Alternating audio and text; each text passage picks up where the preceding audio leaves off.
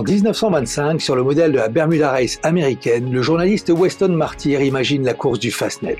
Les concurrents partent de l'île de White, virent le phare du Fastnet au sud de l'Irlande et rentrent à Plymouth. Depuis, la course est devenue une des épreuves les plus prestigieuses au monde. Et en 2021, la Rolex Fastnet Race a vécu une petite révolution puisque c'est désormais Cherbourg en Cotentin qui accueille les quelques centaines de bateaux bouclant les 695 000 du parcours. En 2023, la course qui fête sa 50e édition s'élancera le 22 juillet de Cowes.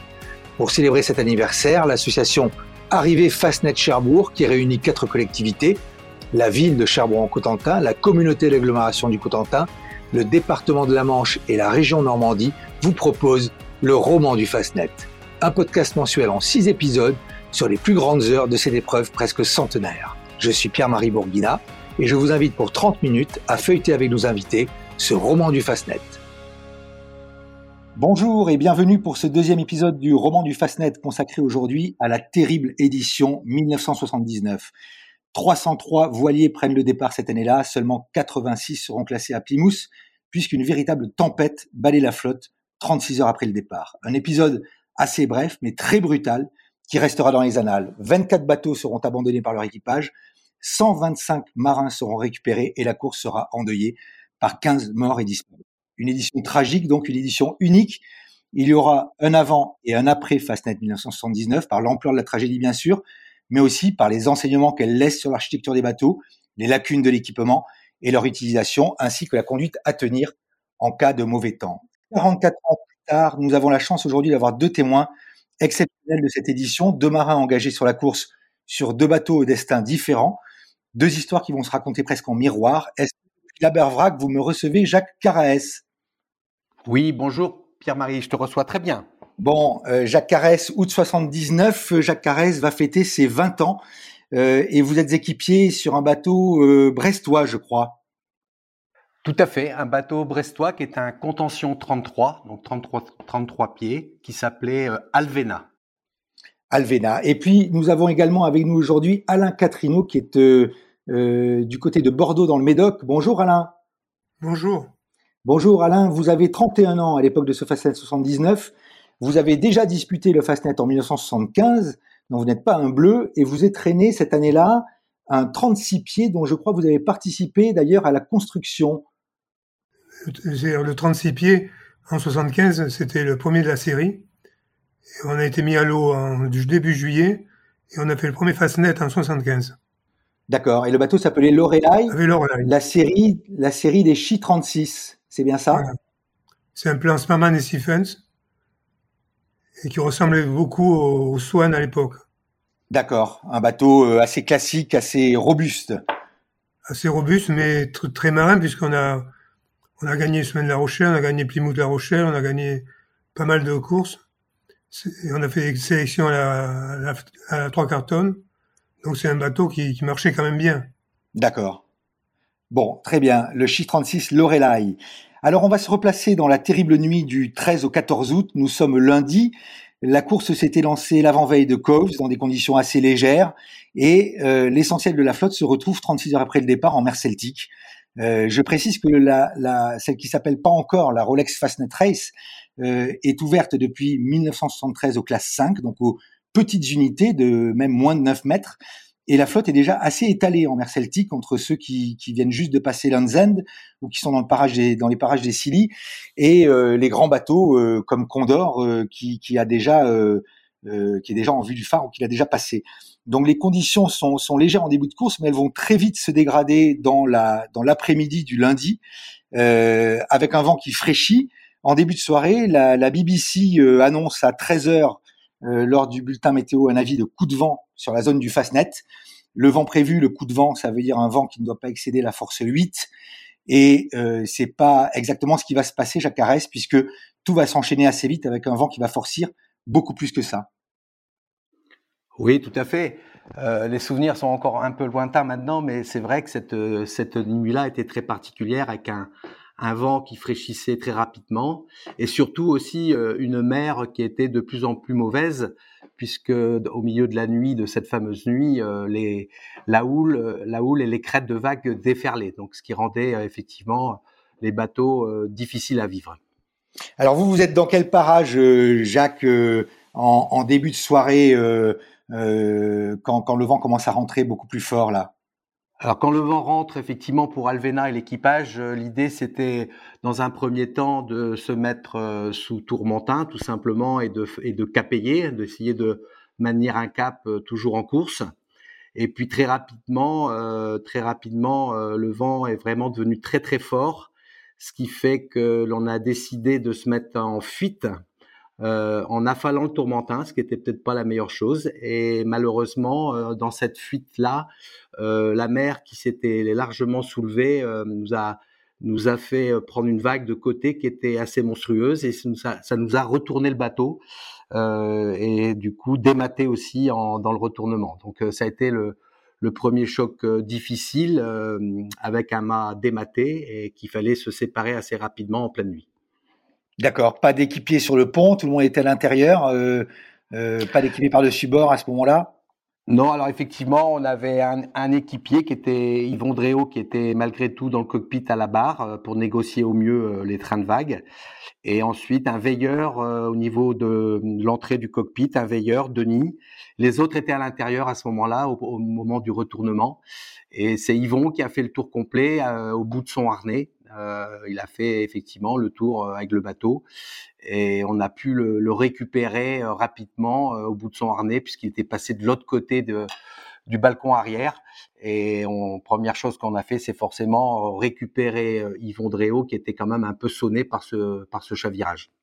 Et ensuite s'occuper du mât avec Bertrand Cudenec, qui était notre skipper. Bertrand Cudenec, célèbre pour avoir créer la, voilier, la voilerie Incidence à, Brest. Euh, des conditions extrêmes, euh, Alain Catrino, qui vous rappellent, j'imagine, quelque chose. Vous vous êtes bien secoué également en ce début de nuit sur votre Chi 36. Comment ça se passe?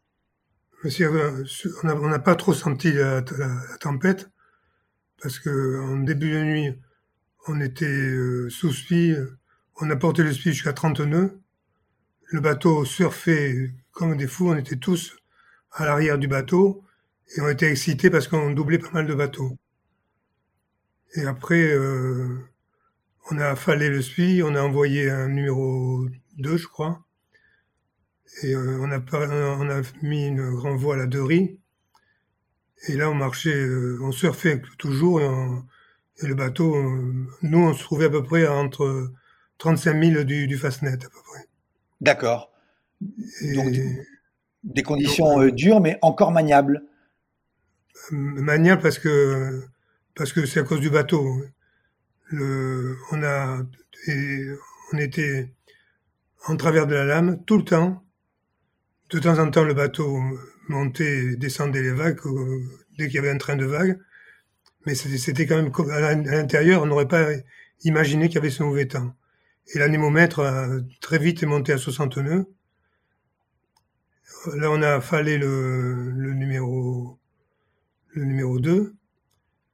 Et pendant qu'on a fait le numéro 2, on, a, on était la, la grande voile à trois riz. Et là, on marchait quand même assez vite. Et c'est à partir de ce moment-là où on a commencé à avoir des fusées et où on a commencé un sauvetage. D'accord. Donc vous êtes encore manœuvrant. Euh... On, a toujours été manœuvrant. Même quand on a eu les Anglais à bord, on n'avait plus de voile, on marchait à trois nœuds en travers de la lame, tout le temps manœuvrant, sauf quand le mât tombait dans le, tapait dans l'eau, mais le bateau se relevait violemment de l'autre côté. D'accord. Donc on n'a jamais souffert de. Par, contre, les vagues étaient assez importantes puisque j'avais j'ai un feu en tête de mât moi, et ça on voyait les brisants au-dessus du, du feu. Donc des conditions très dures. Alors vous parlez de, de, de sauvetage, on va pas euh, tout de suite effleurer cette euh, cette belle aventure. Euh, on, je, je, on, va redonner la parole à Jacques Carès. Donc euh, Jacques sur sur votre votre 33 pieds trois cartonneurs là. Donc le bateau se retrouve dématé après ce premier tour complet. Euh, quel est le premier réflexe? J'imagine qu'il y a de l'eau dans le bateau, on cherche à vider le bateau, on se dit qu'est-ce qu'on peut faire, euh, reprendre un peu au moteur, attendre que ça passe. Comment, comment ça se passe dans l'équipage?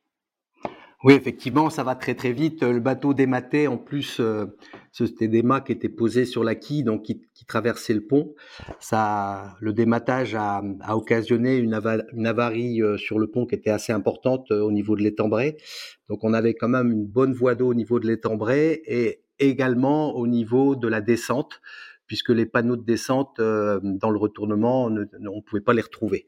Ce qui fait que la première chose à faire, forcément, euh, c'est de monter sur le pont à quelques-uns pour euh, essayer de se séparer de l'espar, du mât et de la baume, surtout du mât, qui, qui est forcément, vu l'état de la mer, ne faisait que défoncer le, les pavois. Donc ça a été la première opération à, à monter, c'était donc de cisailler avec des pinces coupantes de cisailler donc euh, la retenue de ce mât-là. Et ça, ça a été le, la grosse difficulté parce qu'on était toujours travers aux vagues, bien entendu.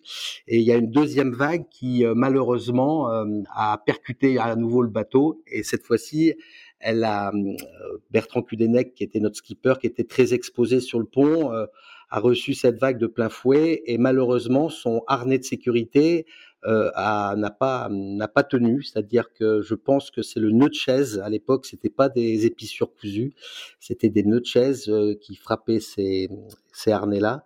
Et le nœud de chaise euh, avait dû glisser. Et du coup Bertrand s'est retrouvé euh, à la à la mer avec un bateau qui était pas très haut sur l'eau puisqu'on avait déjà reçu énormément de, de d'eau à l'intérieur, le moteur ne pouvait plus tourner, les sauts, les sauts étaient peu peu accessible. On avait, je crois, qu'un saut ou deux qu'on avait réussi à retrouver.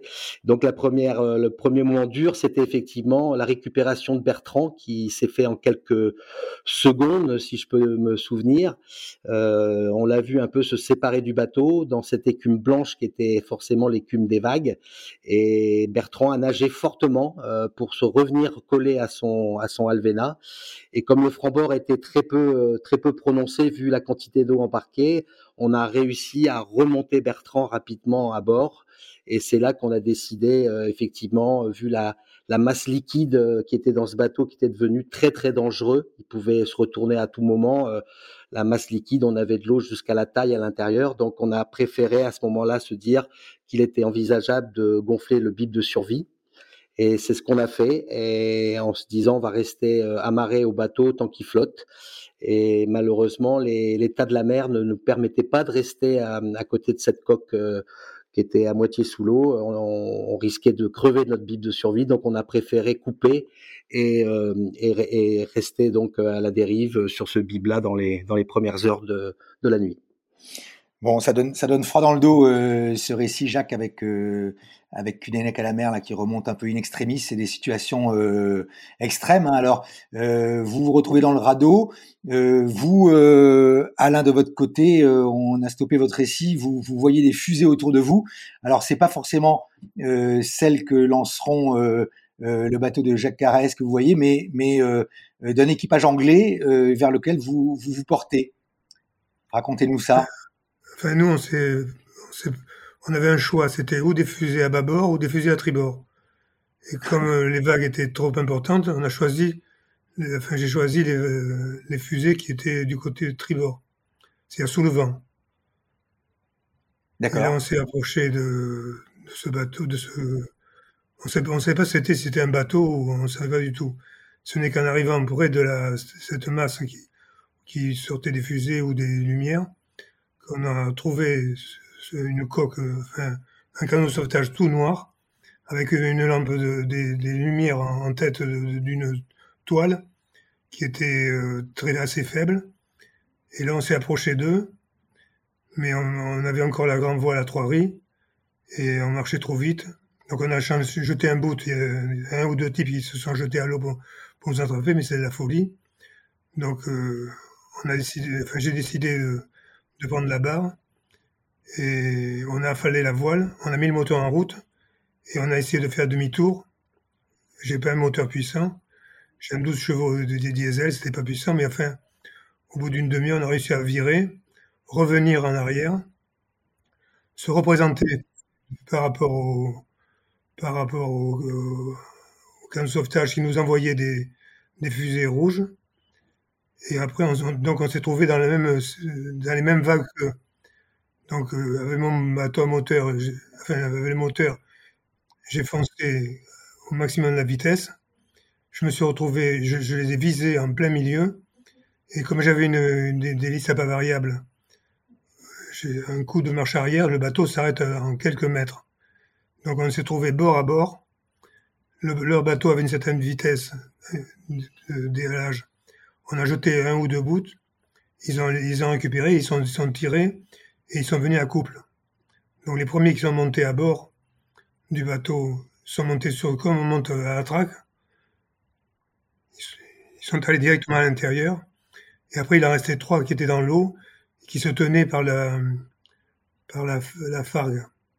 J'avais une fargue en aluminium ajourée, vous savez. Oui, un rail de fargue, oui, bien sûr. Rail de fargue. Mhm. ils se mhm. tenaient par là.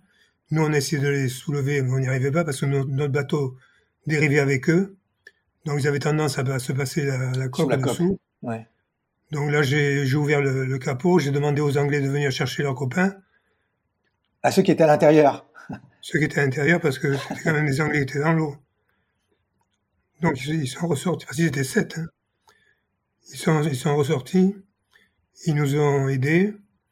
Il y en a un qu'on a réussi à remonter, mais les deux derniers, on n'arrivait pas à les remonter.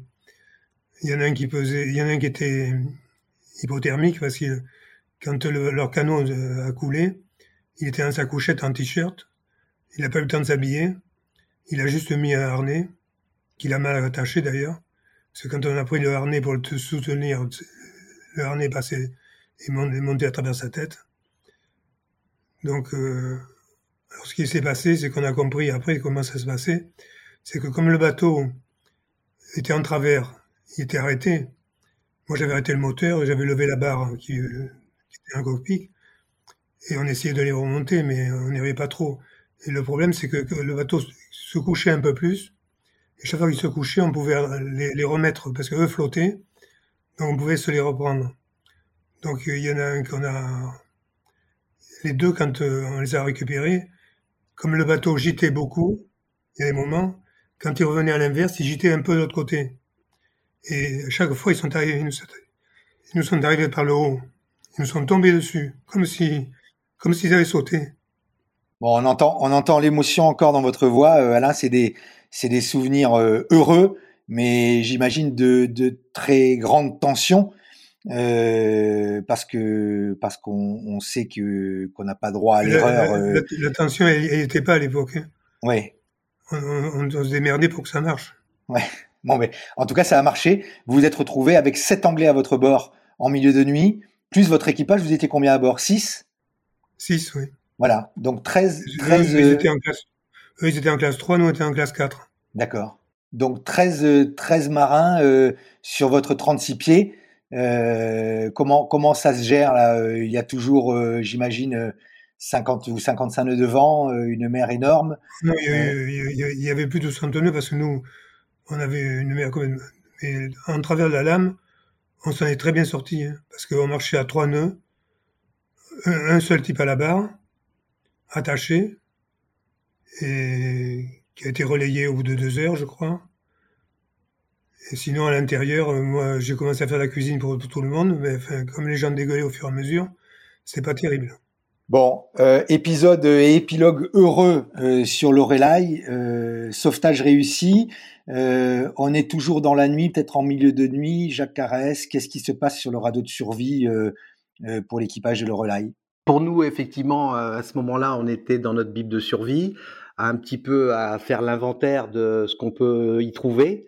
Euh, et en plein inventaire, on était d'abord, on n'avait pas de pas de lumière, donc on faisait un inventaire surtout sur l'eau, les fusées, éventuellement l'avitaillement.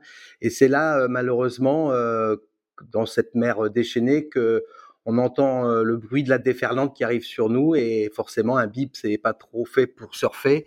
Il, comme un vrai sac à patates, il est roulé et on se retourne avec le bib, avec tout le monde, tout, l'équipage à l'intérieur, les, les, six. Donc ça, ça a été une surprise euh, très très euh, très anxieuse forcément. certains sont restés à l'intérieur, d'autres ont été éjectés par par les différents passages potentiels de, des coutures du bib. Et c'est là qu'on, à plusieurs, on a redressé le bib en pleine nuit avec, je crois qu'il y avait encore une ou deux personnes à l'intérieur, mais on a réussi à le redresser et de remonter une nouvelle fois à, bord. ce qui était très important, effectivement, c'était d'être doté de nos harnais qu'on avait qu'on avait pu mettre sur le bib. Et donc à chaque fois, on était retenu heureusement par les harnais parce que le fardage important du bib nous aurait laissé forcément sur place. Donc ça a été la première angoisse quand même de, de ce premier chavirement avec le bib, puisqu'on en a fait au total trois quand même. Donc au bout de trois, ça commence un petit peu à, fatiguer le moral et, le psy, et aussi quand même le mental. Oui, et puis il y a, ce dont parlait Alain tout à l'heure, il y a, aussi les risques d'hypothermie parce que on est au mois d'août certes, mais euh, euh, ça fait ça fait plusieurs heures, voire euh, quelques dizaines d'heures que tout le monde est trempé. Euh, comment comment on vit ça? On se on se remonte le moral, on se dit que le jour va arriver. C'est quoi les c'est quoi les, les, petites discussions de radeau là entre équipiers? Bah, les discussions euh, s'affaiblissent un petit peu au fil des, des, minutes ou des heures, on va dire, parce qu'on n'est pas non plus resté très très longtemps. Je crois qu'on est resté 6-7 heures dans le bib euh, maximum, puisqu'on a été récupéré aussi au lever du jour. Mais les discussions sont, sont faibles, euh, c'est plutôt des regards. Euh, je me souviens euh, euh, effectivement euh, d'essayer de, au moment où le jour s'est levé, d'essayer d'imaginer une certaine veille. Mais les bâches, les bâches du bib étaient complètement déchirées, ce qui fait que déjà pour nous c'était important de les tenir par avec nos mains pour essayer de se protéger encore des embruns qui étaient nombreux. Donc euh, même si la mer se calmait un petit peu au fil des heures, euh, ça restait encore très dangereux et on risquait à tout moment de se retourner. Donc on avait coupé les, ce qu'on appelle les réserves de, les réserves de comment de, flottabilité qui permettent d'avoir une dérive lente. Euh, parce qu'on avait peur d'arracher les fonds quand on était pris par les par les déferlantes. Donc euh, du coup notre bib était un peu plus libéré, il n'avait pas d'encre flottante, on les avait enlevés pour pas arracher les fonds à ce moment-là. Donc c'était quand même des moments anxieux, donc avec peu de paroles. Euh, mais par contre, l'avantage, c'est qu'on était tous euh, jeunes et, du coup, on avait quand même beaucoup d'énergie. Et dans ces moments-là, on a presque une énergie à déculper parce qu'au bout du troisième chavirage, euh, ben, on avait encore de la force pour, malgré le froid, on avait toujours de la force pour, pour s'en sortir. Épilogue de l'histoire, Jacques, au petit matin, trois retournements donc dans le, dans le radeau de survie après le retournement du, de votre trois cartonnes. Euh, comment ça se solde tout ça? Euh, Comment ça s'est soldé? Oui. Euh, ben, on a eu effectivement la chance de tomber sur la trajectoire d'un bateau anglais qui était un qui était un OD-34, un bateau de 34 pieds qui ressemblait un peu au nôtre d'ailleurs. Hein, c'est à peu près la même génération de bateaux. Il s'appelait Moonstone. C'est des bateaux qui ont été fabriqués aussi euh, Cornouailles anglaise du côté de plutôt du côté de Leamington, plutôt en face de l'île de White. Et ce bateau-là, par hasard, nous a aperçus. Euh, et du coup, ils ont ils ont eu un très bon euh, très bon geste. Ils ont laissé euh, une, une un, comment une bouée couronne au bout d'un orin euh, très très long, un orin d'une cinquantaine voire un peu plus jusqu'à peut-être une centaine de mètres derrière leur bateau. Ils étaient en fuite euh, sous tourmentin. Euh, ils ont donc affalé leur tourmentin. Ils se sont mis à capayer au moteur avec euh, cette bouée couronne derrière leur derrière leur bateau. Et comme nous, on avait du fardage important, on, a dérivé très vite sous leur vent. Et c'est à ce moment-là qu'ils ont fait un premier passage pour essayer, pour qu'on qu'on puisse saisir cet orin qui était donc matérialisé avec la bouée couronne. Et au bout du deuxième passage, on a réussi à, prendre cet orin et se déhaler sur leur euh, sur leur franc-bord.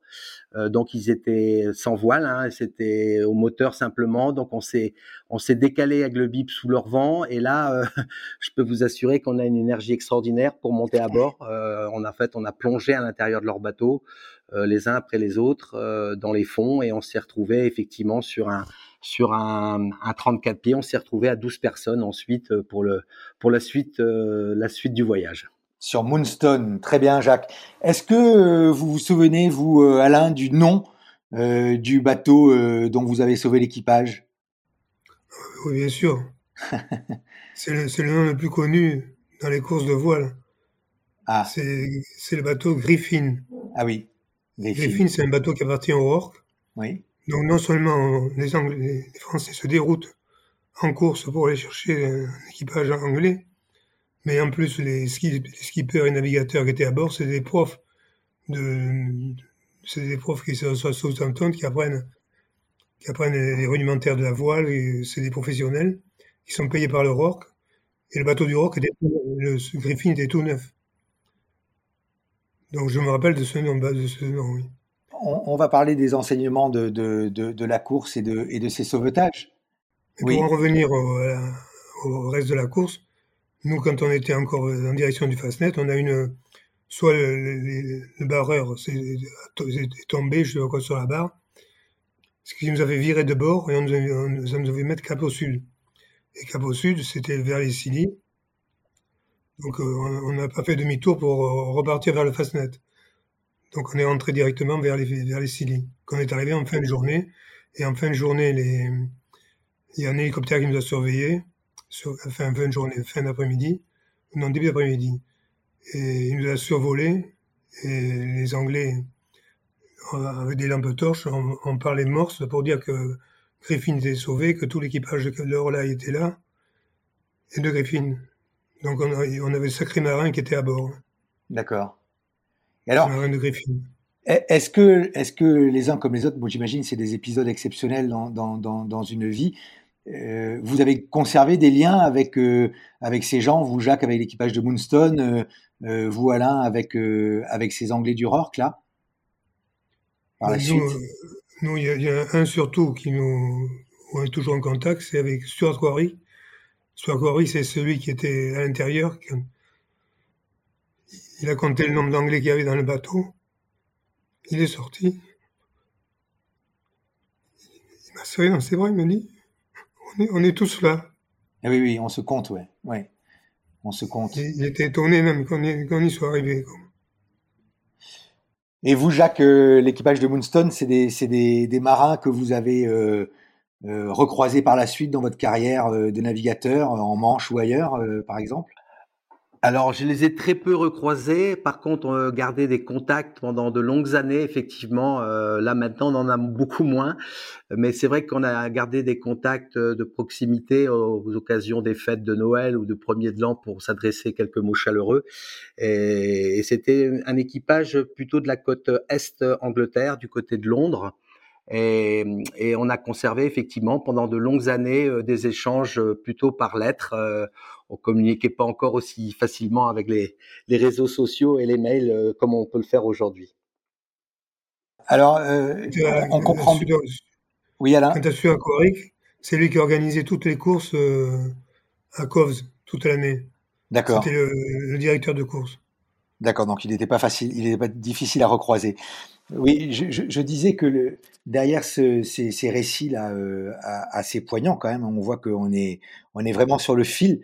Euh, des histoires comme ça, il y en a eu bien d'autres qui se sont soldées bien ou, moins bien pendant ce Fastnet.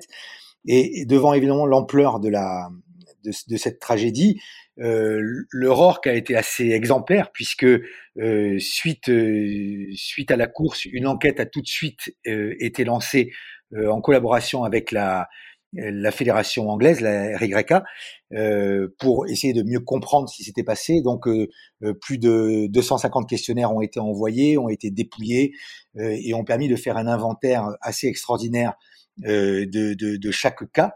alors, je précise pour nos auditeurs que ce, ce rapport du FACET 79, il peut encore se trouver chez les bouquinistes ou sur Internet, sur des sites euh, de vente en ligne. Hein, euh, euh, moi, je me le suis procuré et c'est vraiment passionnant à lire parce qu'on se rend compte que bah, finalement le, rapport dresse un inventaire complet de, de tout ce qui a pu dans un cas comme dans l'autre mal fonctionner, des cisailles au banc, aux, aux, problèmes de batterie mal amarrés dans les bateaux, de gazinières qui volent, les safrans cassés, qu'est-ce qu'on fait d'un mât quand le bateau est dématé, est-ce qu'il faut abandonner le bateau, est-ce qu'il faut pas l'abandonner, euh, quel est le quel est le, le, niveau de sécurité réel d'un radio de survie, etc. Euh, il y a quel est pour vous euh, l'un comme l'autre, peut-être Jacques en premier, qui est devenu directeur de course par la suite, quel est le plus gros enseignement finalement que vous tirez vous de peut-être de votre histoire, mais du Fastnet en général? Bah effectivement, Pierre-Marie, c'est un enseignement très riche hein, d'avoir vécu une chose comme celle-là. Euh, ce qu'on peut noter aussi, c'est que hum, ça a permis aussi euh, à faire évoluer beaucoup le matériel de sécurité. Euh, pour notre part, puisqu'on était dans un bib, on a pu relever euh, des difficultés importantes, ne serait-ce que pour s'amarrer au bib, parce qu'il n'y avait pas de il n'y avait pas de longe, euh, enfin il n'y avait pas de point d'accroche centrale, ce qui fait que quand vous êtes euh, retourné et éjecté, parfois vous, vous traversez carrément avec votre longe le, le, le, pneumatique et vous n'avez pas de place pour vous débattre. Donc, ce qui fait que depuis, il y a beaucoup de points centraux qui sont dans les billes pour pouvoir s'amarrer effectivement et éventuellement pouvoir sortir de n'importe quel côté, si je puis dire. Donc ça, c'était important. Euh, les, les, brassières de sauvetage et les harnais ont beaucoup évolué aussi, ils sont beaucoup plus fiables. Euh, c'est vrai que tout ce matériel-là, euh, depuis quand même pas mal d'années, a énormément évolué, et ce qui fait aussi la qualité des sauvetages aujourd'hui quand, quand, quand, il y a, quand il y a du souci sur l'eau. Donc moi, je retiens surtout effectivement l'adaptation du matériel, euh, les vêtements euh, forcément aussi, puisque en mer d'Irlande on est quand même dans des eaux froides euh, et qu'il faut effectivement euh, arriver à être très bien équipé si possible, même si c'est même si on est trempé. Euh, moi j'ai un souvenir aussi des moyens qui ont été mis en place. Forcément, hein, on a on a su une fois arrivé à terre qu'il y avait un dispositif euh, important qui avait été mis en place pour récupérer tous ces marins à l'abandon. Exceptionnel. Euh, ça aussi, ça a beaucoup progressé. Hein. C'est tous ces tous, toutes ces enseignements, toutes ces courses-là ont, ont permis d'être beaucoup plus plus rapide, plus effectif. Euh, surtout aujourd'hui, on a des moyens de communication beaucoup plus plus importants. Mais c'est une expérience euh, qui m'a plutôt euh, endurci et surtout révélé peut-être aussi des attitudes à, à, avoir ou à transmettre à, à des équipages plus jeunes dans la difficulté. Vous, Alain, l'enseignement le, majeur de cette euh, aventure du Fastnet 79, vous avez continué à naviguer par la suite, euh, j'imagine, vous avez dû y repenser souvent. Qu'est-ce que vous en retenez? Je me suis arrêté de faire de la voile en 81 parce que j'ai eu deux filles que j'ai initiées à la voile, mais en croisière. Et après, en, en, en 2000, 2011, j'avais un, un J122 et on a fait tous les Fastnet jusqu'en 2019 avec mes filles à bord. Et pour moi, le, le, le J36, si j'avais eu, heureusement que j'avais ce bateau parce que j'aurais eu un autre bateau, j'aurais, je serais retourné, j'aurais, j'aurais eu des problèmes. On avait un bateau qui avait un rapport de l'Est suffisant, pas très large comme bateau, assez long et très marin. Donc, euh, si tous les bateaux avaient été de ce type-là, je crois qu'on n'aurait pas entendu parler du, du Fastnet. Oui, mais c'est vrai que le, c'est vrai que le, le, le, il y a eu un avant et après Fastnet sur la conception des bateaux. Vous parliez tout à l'heure des bateaux, euh, de la difficulté de remonter les hommes à bord. Euh, bon, les bateaux aujourd'hui ont, ont, des, ont des arrières ouverts euh, euh, sur la solidité des bateaux, sur la protection des descentes, etc. Les progrès, comme le disait Jacques, ils sont, ils sont considérables. Euh, avec le recul, Jacques, il y a aussi, on n'a pas parlé de la météo, mais du retard d'annonce évidemment du mauvais temps euh, sur cette course-là. Euh, avec le recul en, tant que directeur de course, des, des histoires comme celle du, du Fastnet 79, elles, elles, pourraient avoir à nouveau lieu. Je, euh, il y a eu quand même en 1998 un Sydney Hobart également euh, très meurtrier et très violent. Euh, est-ce que est-ce qu'on est à l'abri aujourd'hui de ce genre de, de, de, de catastrophe? Effectivement, aujourd'hui, les, les, bulletins météo, les prévisions sont beaucoup plus fiables et surtout beaucoup plus importantes que l'on avait à cette époque-là. Euh, à, à, cette époque-là, une fois parti, on, on, arrivait à capter quelques bulletins météo euh, par euh, Conquer Radio ou autre, euh, ou, des, ou par, euh, pas par, par de la HF, mais c'est vrai qu'on est, on est très vite démuni de renseignements précis, alors qu'aujourd'hui, effectivement, euh, un cas comme ça est beaucoup plus prévisible, entre guillemets bien que ça soit des dépressions d'été qui se creusent sur place sans beaucoup euh, évoluer. Donc c'est ce qui nous a surpris tous, c'est-à-dire que cette dépression-là à l'époque, euh, elle n'était pas très évolutive, mais elle se creusait euh, durement sur place, et ce qui a généré une mer très difficile.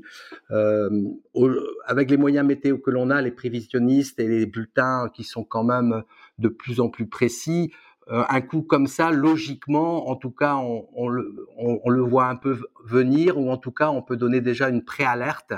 Et c'est vrai que les moyens de communication, même sur l'eau, aujourd'hui, sont plus puissants pour aussi éventuellement mettre une course entre parenthèses s'il le fallait. À l'époque, on ne savait pas trop en montant en mer d'Irlande sur le, sur le Fastnet, je pense qu'on a tous été largement surpris par la violence euh, de cette dépression. Hein. Chose qu'aujourd'hui, quand même, on a quand même des moyens beaucoup plus performants pour euh, pour voir venir un, un, cas un cas similaire. Une dépression hein, qui euh, le, rapport l'explique très bien, qui lorsque la course s'élance de cause euh, est encore euh, à seulement 1006 hectopascales au niveau des Bermudes et qui en fait s'auto-alimente et, et, traverse l'Atlantique à une vitesse incroyable et vous, vous tombe littéralement dessus. Hein, ça c'est c'est manifeste. Mais le, le, ce rapport du Rock aussi, ce qui m'a marqué, c'est qu'il conclut quand même que reporter le départ dans des cas comme ça, euh, n'était pas forcément la bonne solution. Vous en pensez quoi, vous, Jacques Arès, en tant que directeur de course aujourd'hui? Non, le, report, le report aurait pas été mieux, je pense, parce que c'est vrai qu'on est parti dans d'excellentes conditions euh, de l'île de White et on a été saisi en mer Celtique, mer d'Irlande. Euh, le report aurait n'aurait pas changé grand-chose. Euh, enfin, ou alors il aurait fallu le reporter énormément, ce qui était ce qui est, rarement le cas. Hein. Mmh. Donc reporter de 24 heures le départ, euh, je ne pense pas que ça aurait suffi à, à faire éviter ce, ce, ce, coup de vent euh, qui était quand même très conséquent sur, euh, sur la mer d'Irlande. Euh, c'est vrai que c'est des situations délicates qu'on retrouve assez rarement quand même l'été, heureusement, mais euh, il faut s'en méfier. Euh, des pressions d'été, elles sont souvent actives et sans, sans évolution, euh, sans, sans, déplacement important. Donc elle se creuse sur place et ce qui fait la difficulté de, de l'esquiver. Très bien, très bien, très bien. On arrive au terme de, ce, de cette émission, de ce chapitre 2 du roman du Fastnet. On a même un peu dépassé le temps. Merci messieurs pour ces, pour vos souvenirs et ces récits poignants euh, de sauvetage euh, de cette terrible édition 79 qui pour vous se sont bien terminés. Euh, je vous donne rendez-vous au mois d'avril pour un nouveau chapitre de ce roman du Fastnet. Et je vous rappelle que l'association Arrivée Fastnet Cherbourg vous donne rendez-vous du 20 au 29 juillet pour célébrer les arrivées sur le village de la course à Cherbourg en Cotentin. À bientôt. À bientôt. Merci à tous les deux. À bientôt.